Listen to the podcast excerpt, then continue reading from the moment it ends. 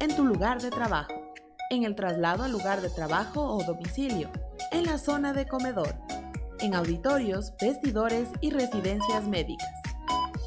Recuerda, es importante respetar el aforo de cada área, lavarse las manos antes y después de comer. Están prohibidas las reuniones o concentraciones grupales en espacios cerrados y poco ventilados. Es una recomendación del Hospital de Especialidades de Eugenio Espejo y su radio Conexión Vital, la primera radio hospitalaria del país. Desde la Organización Panamericana de la Salud compartimos estos consejos que lo protegerán a usted y a su familia de COVID-19. La COVID-19 es una nueva enfermedad. Los científicos, los investigadores y los profesionales de la salud trabajan juntos para entender mejor el virus, cómo se propaga y cómo podemos protegernos a nosotros mismos y proteger a nuestros seres queridos.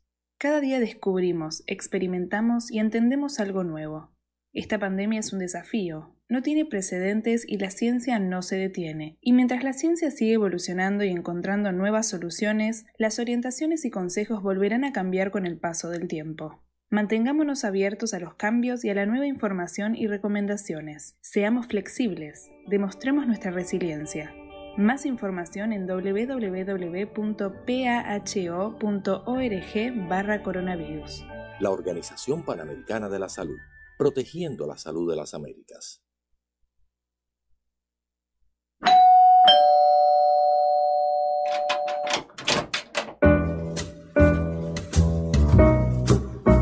Otro invitado especial ha llegado a Cita Médica para contarnos la importancia de una vida sana por Conexión Vital.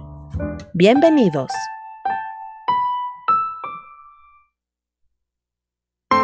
Estás escuchando Cita Médica.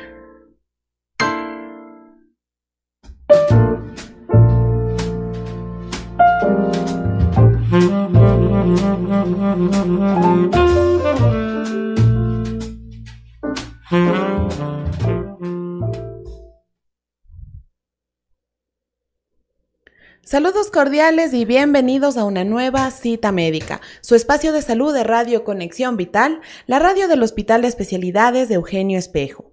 Para el día de hoy hemos considerado un tema importante y contamos con el profesional que nos puede hablar sobre el mismo. Es la infección de las vías urinarias. La infección de las vías urinarias es una infección que se produce en cualquier parte del sistema urinario, los riñones, los uréteres, la vejiga y la uretra. La mayoría de las infecciones ocurren en las vías urinarias inferiores.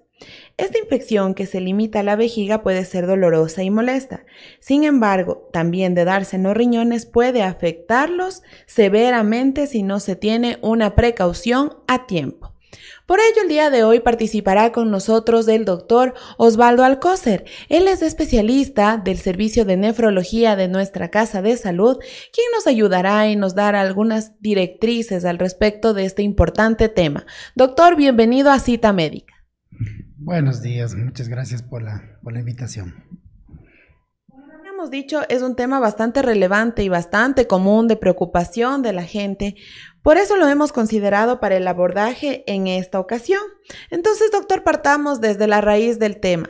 ¿En qué consiste una infección de las vías urinarias y qué relación tienen estas con los riñones?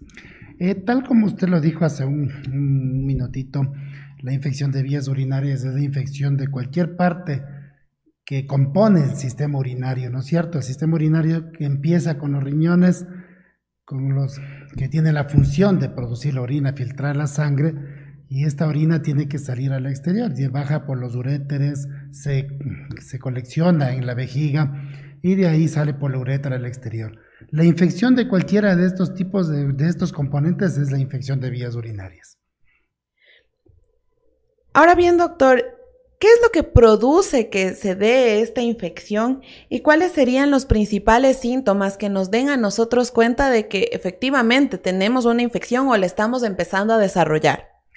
Eh, aquí comienzan mucho los datos donde la gente, eh, hay mucho acervo cultural que le hace creer unas cosas, otras que no, en respecto a la sintomatología y respecto a las causas de la infección de vías urinarias.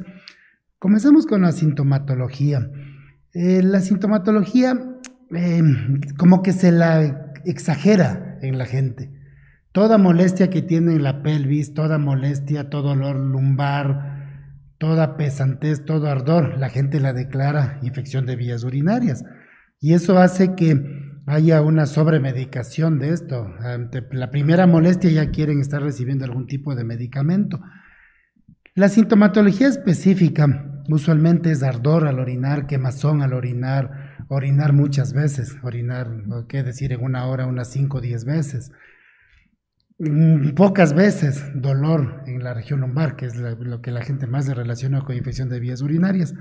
Y respecto a las causas, aquí sí entra un montón de mitos que tiene la gente. Las causas principales son que las bacterias que tenemos en el exterior ingresan a un sitio estéril, que es la vía urinaria. De 10 personas que tienen infección de vías urinarias, 9 son mujercitas.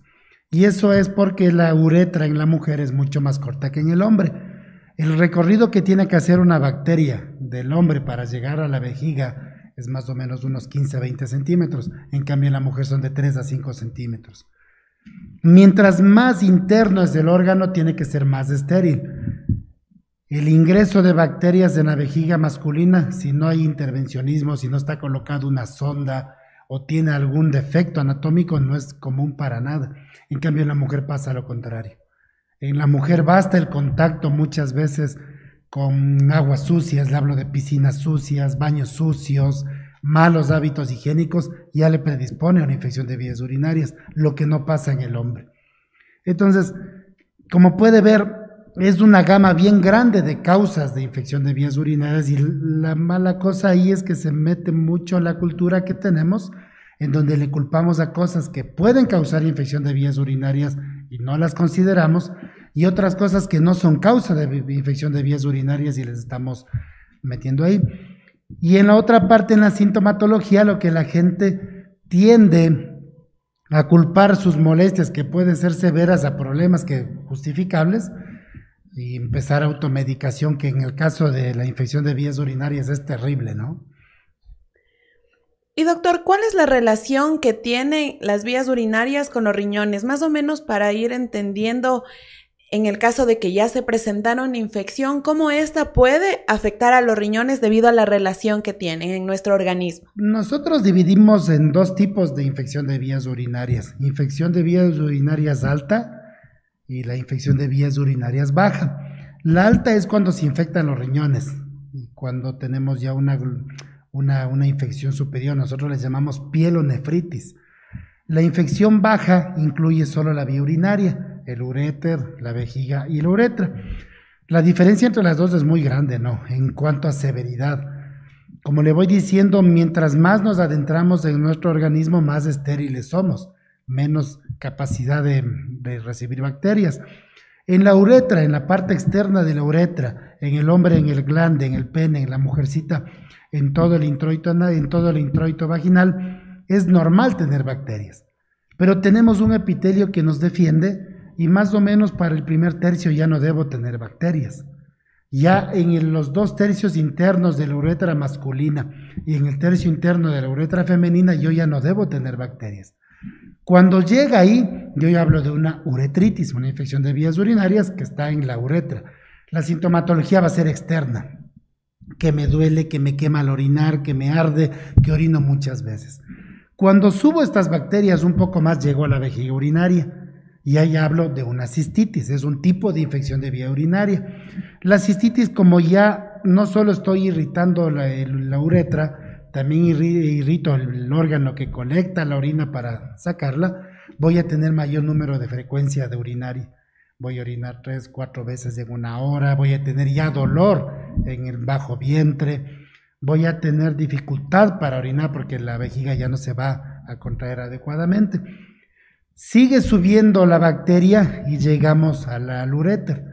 Y ahí sí empiezo a hablar ya de una infección de vías urinarias altas, porque ya no tengo ahí ninguna manera de pararle. Y cuando llega al riñón, la situación es muy seria, porque el riñón se carga el 20% de la circulación. Entonces toda bacteria que llega al riñón como que se dispara y puede pasar al torrente sanguíneo y hablamos de una sepsis. Dato interesante, eh, la infección de vías urinarias creo que es más o menos del 30% de los pacientes complicados de nuestro hospital. Y es porque la gente a veces le sobreestima y no se cuida, no le sobreestima y hace cosas que no debe hacer, o le subestima y no se cuida. La infección de vías urinarias es muy importante en el sexo femenino, por lo que le digo que la uretra es más cortita. Y es muy importante en personas de la tercera edad. En mujeres de la tercera edad, por lo que empiezan a tener descensos de vejiga, trastornos ya de toda una vida, ¿no? Donde ya la anatomía normal ha cambiado y las defensas que usualmente se tiene para que ingresen las bacterias ya no se las tiene. Pacientes inmunodeprimidos es muy importante la infección de vías urinarias. Tal vez una persona con una inmunidad normal necesite 100.000 bacterias para que se infecte, una carga grande de bacterias. Cuando tengo un paciente que es que toma inmunosupresores, sea por lupus, sea por trasplante, sea por causas oncológicas, la inmunidad baja a un 30, 40, 50%. Y la carga de bacterias que le pueden hacer daño es mucho menor. Por eso es que a las personas con inmunidad normal una piscina sucia no le hace ningún daño, pero a un trasplantado sí. En nefrología hemos tenido pacientes que han generado rechazos producto de infecciones de vías urinarias por haberse metido en una piscina sucia, por haberse metido en un sauna que no prestaba las condiciones o haberse metido en un río sucio. Y le cuento que esto es algo que tenemos de tiempo en tiempo, ¿no? Problemas. A los pacientes nuestros trasplantados tratamos de educarles permanentemente, pero usted sabe, hay tanto influjo de información ahora que lamentablemente no se controla y a veces terminan haciendo cosas peligrosas para su salud. Y doctor, ya habiendo llegado a esta zona alta, como dice usted, y ya presentándose algunas complicaciones severas, esto requerirá de un tratamiento, pero ¿es irreversible o sí se puede tratar y corregir esta infección para que no produzca daños mayores? ¿Y cuáles serían las complicaciones más graves que se pueden presentar? Pregunta. Cuando yo ya tengo una infección de vías urinarias, yo lo primero que hago es determinar si están afectados los riñones o no. Si no están afectados los riñones, está solo la vejiga, la uretra, creo que con un ciclo de una buena elección de antibióticos, como que logro superar el problema. Cuando la infección va subiendo y llega a los riñones del paciente, se encuentra totalmente diferente. El paciente ya tiene toma del estado general, va a estar con fiebre, va a estar con decaimiento, está inflamado, eh, va a cambiar sus signos vitales y eso usualmente requiere hospitalización. Ahora, yo tengo dos tipos, eso es de acuerdo a la localización, la infección de vías urinarias. Pero de acuerdo al tiempo yo tengo una infección de vías urinarias aguda y tengo una infección de vías urinarias crónica. En la aguda, cuando el paciente hace lo correcto, toma su medicamento, se cuida, supera la infección de vías urinarias. Eh, digamos que tengo una paciente que se metió en una, en una piscina sucia le doy su ciclo adecuado de antibióticos, haciendo el urocultivo, determinando el tipo de bacteria, controlando, cumpliendo el tiempo completo de tratamiento. Y si yo logro eh, educar a la paciente y le digo, mire, ya esa piscina ya no se irá a cuidarse porque ya le viene una infección de vías urinarias, por eso, ¿no es cierto? Entonces, si hace todo lo que se debe, la infección de vías urinarias va a ser superada. Pero ahí viene el otro evento, cuando entro en infección de vías urinarias crónica y ahí sí ya tengo, por ejemplo, pacientes que no obedecen. Que le digo, mire, tome siete días de antibiótico. El paciente toma las dos primeras dosis, se siente bien y deja de tomar. Y la bacteria, como no le logré eliminar, quedó un nido pequeño, si se puede decir, después vuelve a crecer y ahora es resistente al antibiótico que usé. El problema aumentó y ya no se solucionó. De una infección de vías urinarias aguda, ahora ya tengo un problema crónico que no me va a durar siete días, tal vez un mes, dos meses, tres meses. ¿Qué pasa cuando hay una mala elección del antibiótico por parte del médico? A veces los médicos no, no, no, estamos, no sé, con la cabecita en otro lado y elegimos un antibiótico que no le iba a afectar a la bacteria que tiene la paciente. Y sigue el problema. ¿Qué tal si trato a una paciente que tiene secreción vaginal? La secreción, como en el introito, genital de la mujer, el sistema urinario está junto al genital, una infección genital le puede contaminar a la vía urinaria. Entonces, si yo lo trato como vía urinaria y no tuve la precaución de quitar esa secreción, una vez termine mi ciclo de antibióticos, va nuevamente a infectarse. Entonces, yo puedo tener errores por parte del paciente, automedicación, mala toma de medicación, malas costumbres higiénicas, que también puedo tener problemas con el sistema, con el médico, ¿no? Mala elección del medicamento, mala dosificación y cosas, mala elección del antibiótico. Y hay otro grupo de enfermedades que causan infección de vías urinarias que lamentablemente son muy, muy graves, en donde la vía urinaria ya tiene un daño. Digamos que tengo una vejiga que el paciente se ha ido reteniendo, reteniendo por obstrucciones prostáticas, por una próstata aumentada de tamaño, por masitas, miomas, cosas así. Y esta vejiga aumenta tanto de tamaño que cuando se contrae ya no se vacía y siempre va a tener orina en, en la vejiga. Ustedes han de haber visto cuando llevan su muestra de orina a los laboratorios. En media hora ya está turbia, cuando le destapan ya apesta, porque tiene células adentro que se destruyen y obviamente las bacterias tienen sustrato para crecer. Entonces ese hecho de tener orina en la vejiga hace que permanentemente se esté contaminando. Y ahí hablamos ya de contaminación, colonización de la vía urinaria. Y pasa lo mismo cuando tenemos cálculos, los cálculos pasan dañando la vía urinaria y, le proponen, y rompen el epitelio normal y pierde la capacidad de defensa. Pasa lo mismo cuando tenemos infecciones ocultas.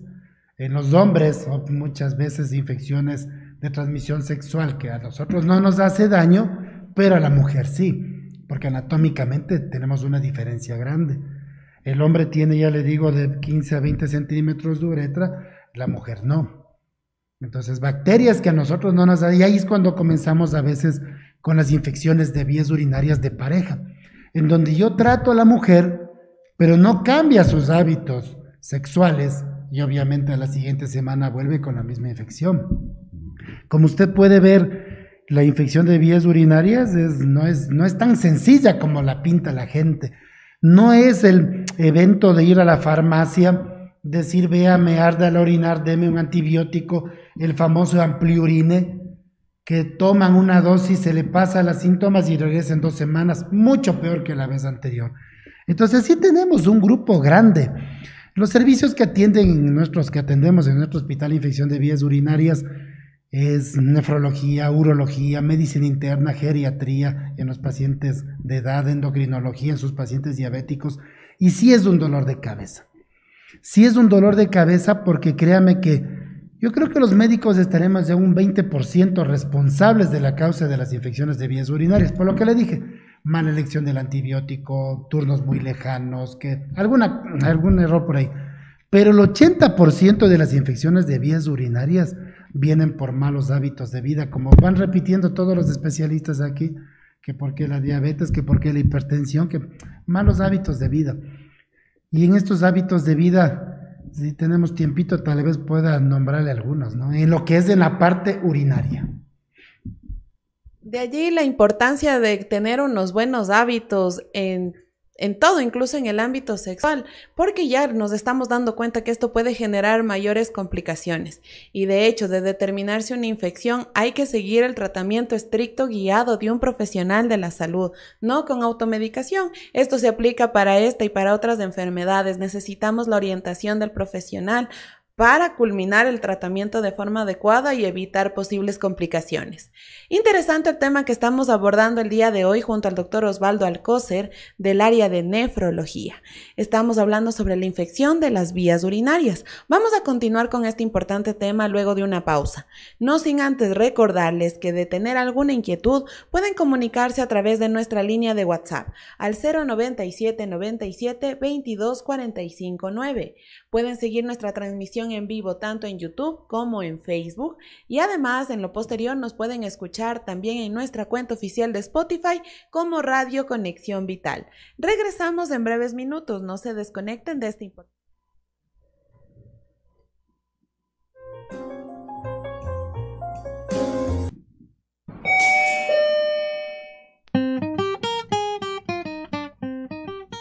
Regresamos con más de cita médica después de estos anuncios por Conexión Vital.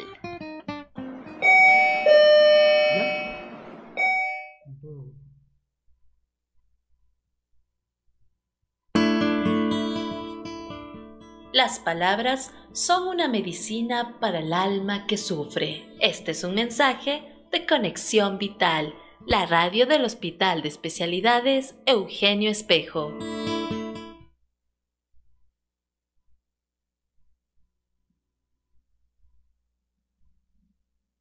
Desde la Organización Panamericana de la Salud, compartimos estos consejos que lo protegerán a usted y a su familia de COVID-19. Durante esta pandemia de COVID-19, el mundo ha mostrado solidaridad y desprendimiento. Sin embargo, algunas personas afectadas por esta enfermedad continúan siendo estigmatizadas. Sea amable y muestre solidaridad hacia las personas afectadas. Relate de forma seria la experiencia de las personas que han contraído el virus. Esto ayudará a que otros comprendan más sobre la enfermedad y se refrenen de estigmatizar a las personas afectadas. Cuando haga referencia a la enfermedad, utilice su nombre, COVID-19, y evite otros nombres estigmatizantes.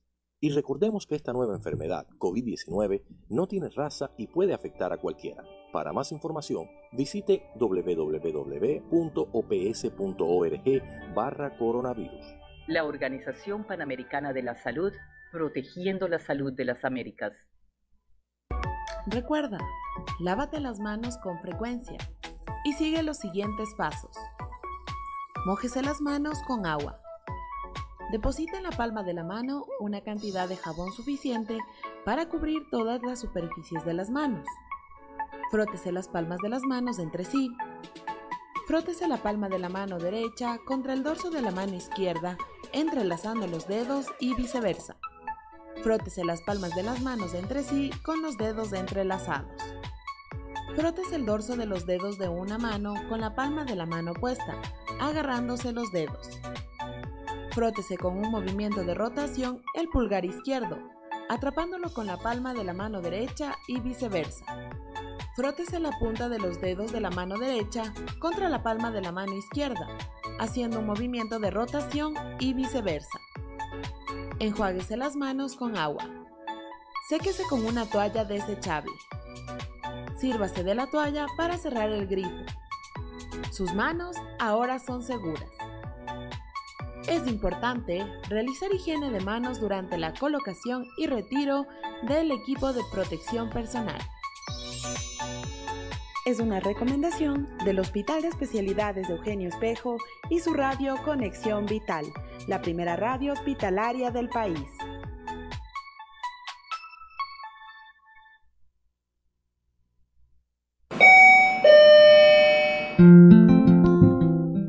De vuelta con más de cita médica por Conexión Vital.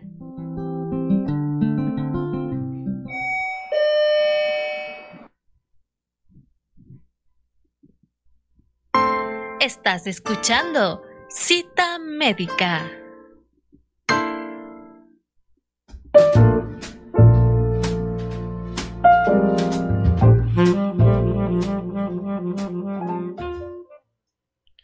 Gracias por continuar en nuestra sintonía. El día de hoy estamos hablando sobre infección de vías urinarias, un tema que es de consulta recurrente entre los pacientes y de hecho entre la comunidad en general. Para ello nos acompaña el doctor Osvaldo Alcócer del área de nefrología de nuestra Casa de Salud. Hemos ya hablado un poco sobre en qué consiste, cuáles serían las complicaciones que se pueden presentar e incluso la sintomatología. Ahora, doctor, ¿qué sucede en el caso de pacientes que quizá no presentan ningún tipo de síntoma y sí tienen una infección. ¿Cómo pueden darse cuenta de ello o deben recurrir a algún examen diagnóstico que les pueda dar crédito de que existe esta infección y cómo abordarla? Em, muy difícil, muy difícil situación porque lamentablemente en nuestro, en nuestro, como le digo, en nuestra cultura tenemos el concepto de que si no duele no es problema, si no lo siento no existe, ¿no es cierto? De ahí que lamentablemente en nuestro hospital Casi siempre, créame, los pacientes llegan muy tarde O sea, le pongo los ejemplos, nos llega el hipertenso cuando ya el corazoncito ya se cansó de pelear 20 años de hipertensión. Llegan los diabéticos cuando ya han tenido 20 años de enfermedad y ya se cansó el riñón, los vasos sanguíneos. Entonces, en la infección de vías urinarias pasa exactamente lo mismo. Hay un grupo de pacientes que se acostumbran al dolor, se acostumbran a la molestia. Eh, pacientes que el, ardor el, ardor urinario ya lo consideran normal. Van tomando, se automedican, van a las farmacias, piden calmantes urinarios y empiezan a tener estas infecciones crónicas que le digo que el paciente lo empieza a tolerar.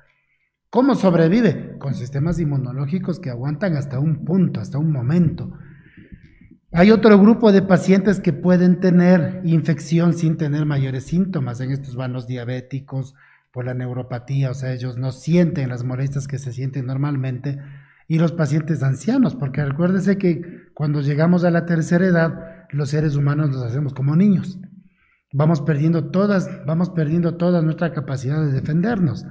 Y hay muchas personas de la tercera edad que son dependientes de terceros en donde ya les cambian pañal, son portadores de pañal, ya tienen incontinencia y los pañales ya salen con orinas de un olor muy especial, con sedimento, con secreción y las personas que le cambian cumplen su función de cambiarle y solo cuando llega al extremo el problema llegan a los hospitales, llegan a los sitios donde se administra salud. Abordar este problema es educación, es educación, es educación porque usted ve que no se puede ni subestimar los síntomas ni sobreestimar los síntomas.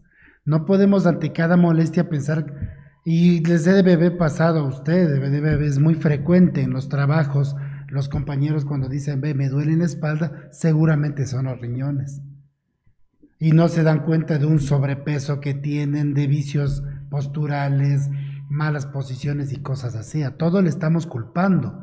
Y al otro lado, lo que le digo, pacientes de situaciones especiales, ancianos, niños, enfermedades que yo tengo una inmunidad disminuida, no puedo subestimar en cambio los síntomas en ese grupo.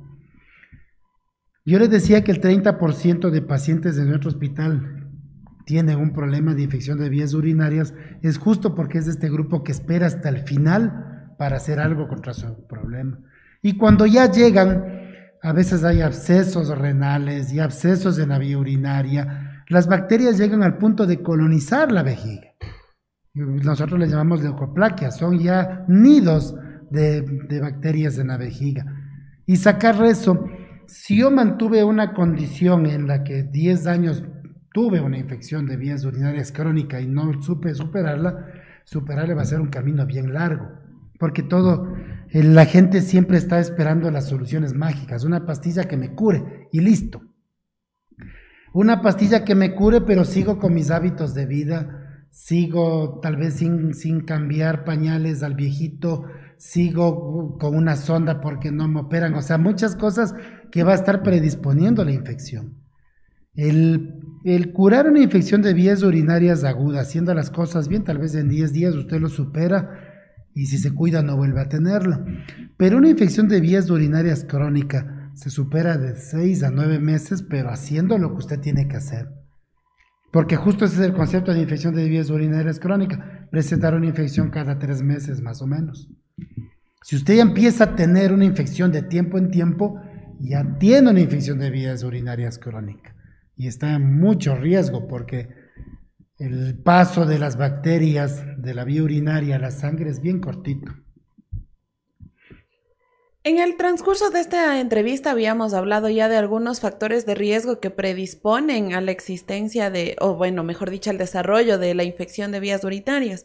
Nos había dicho usted que en mujeres es más frecuente que en hombres, obviamente por las características físicas propias de la mujer. Pero también estamos hablando de que pueden incidir también hábitos, quizá incluso hábitos alimenticios, también puede ser sobrepeso u otras enfermedades, tienen relación y se ajustan como factores de riesgo para el desarrollo de una infección, doctor. Sí, sí, sí, por supuesto. Eh, vamos con lo más común, ¿no? lo que es ingesta de líquidos. La ingesta normal de líquidos es entre 1 a 3 litros extra de lo que consume. Nosotros nefrólogos siempre pasamos peleando con los pacientes porque escuchan muchas cosas y a veces vienen tomando 8, 10 litros. 8 o 10 litros tampoco es normal porque en cambio le pone a trabajar mucho el riñoncito. En cambio, cuando ingresa menos de un litro, usted concentra orina y ya no tiene el efecto de barrido. El efecto de barrido es cuando yo tengo un piso sucio y lanzo agüita. ¿no es cierto? El agüita se pega a todo el polvo, a toda la suciedad y se va eliminando. Es el efecto de barrido. Entonces, cuando yo ya no tomo mucho líquido, yo ya no tengo ese efecto. Y las bacterias van subiendo, van colonizando, van colonizando, van colonizando. La orina cada vez sale más concentrada, más llena de células de desprendimiento y mayor riesgo a contaminarse. El rango normal debe ser de 1 a 3 litros, no pasarse de 3 litros, no bajarse de un litro extra de lo que usted consume, que es más o menos un litro diario.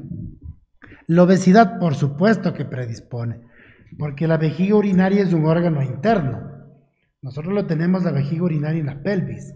Y cuando una persona, el, mejor ejemplo es el embarazo, tengo el feto arriba que va presionando y lo obliga a la vejiga a descender y produce el cistocel, el descenso de vejiga. Entonces un órgano interno se hace externo y es un órgano que no estaba preparado para eso. Al no estar preparado se va a infectar mucho más fácil. La vejiga en las personas obesas, las mujercitas obesas, de lo que usualmente está a unos 5 centímetros del piso pélvico, va bajando, bajando, bajando y se hace externo. Por eso predispone la obesidad. Aparte de todo, en los diabéticos, por ejemplo, es la eliminación de azúcar por la orina. Los, los diabéticos no tienen insulina, el azúcar sube en la sangre, se filtra azúcar por la orina porque tiene que hacerse algo con ese azúcar extra y produce lo mismo que cuando yo boto azúcar en el piso. Yo boto azúcar en el piso, usted ve que se llena de hormigas, se llena de moscos.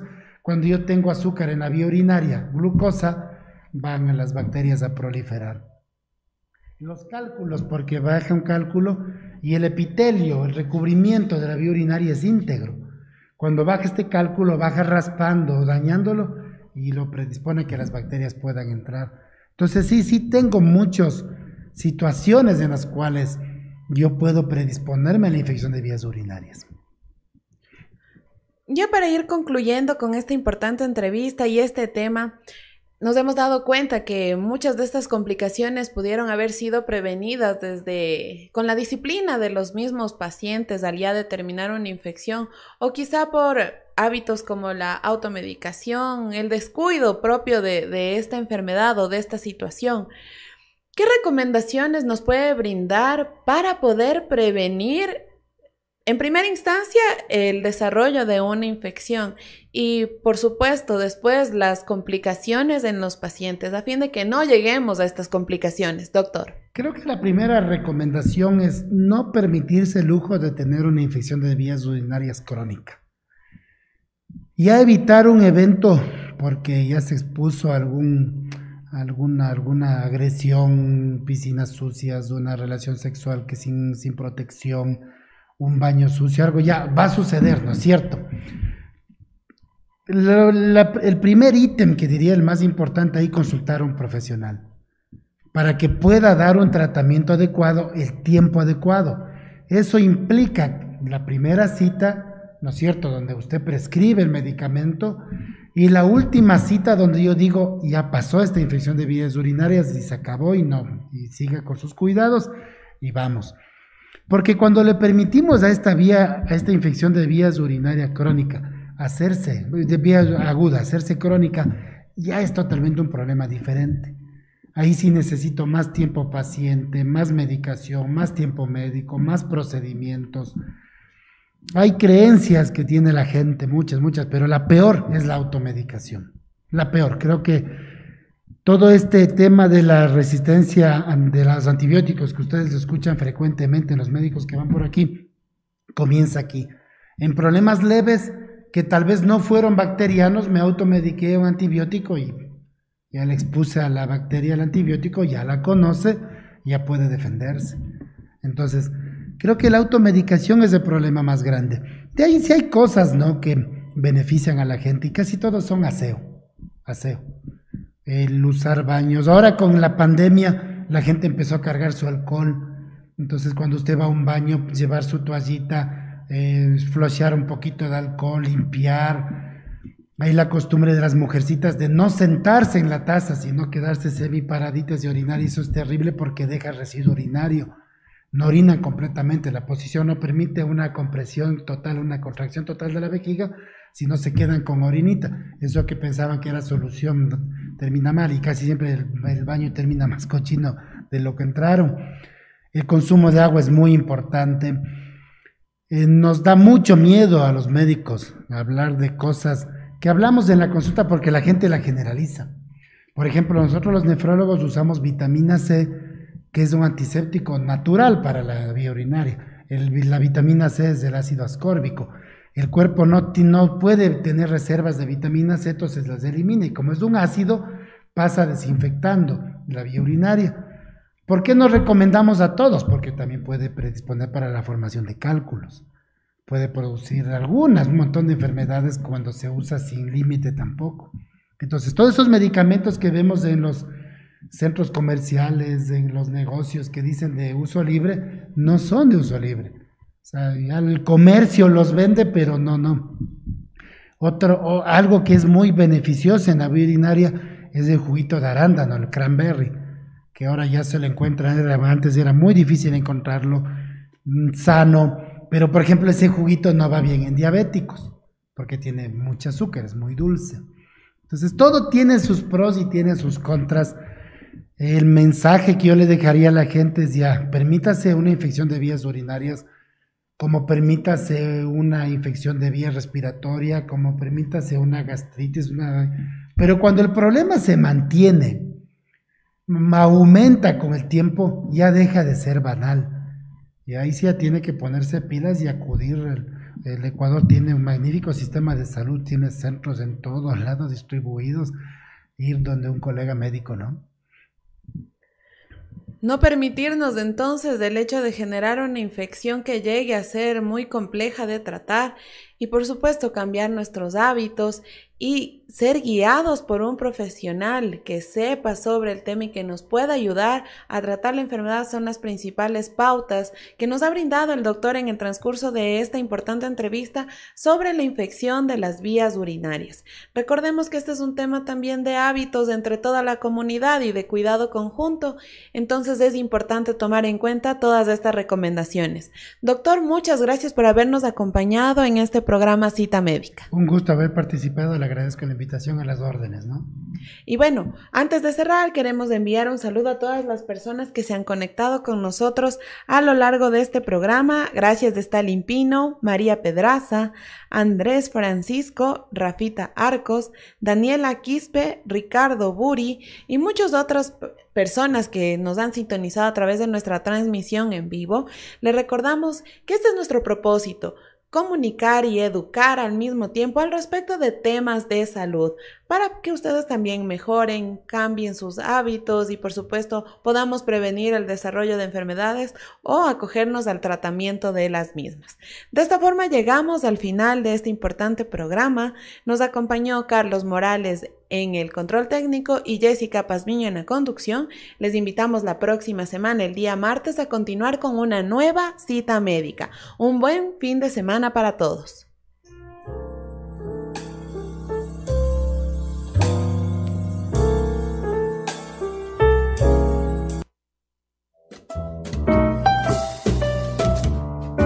Hemos llegado a la parte final de cita médica con otro invitado especial. Te esperamos de lunes a viernes a las 10 de la mañana por Conexión Vital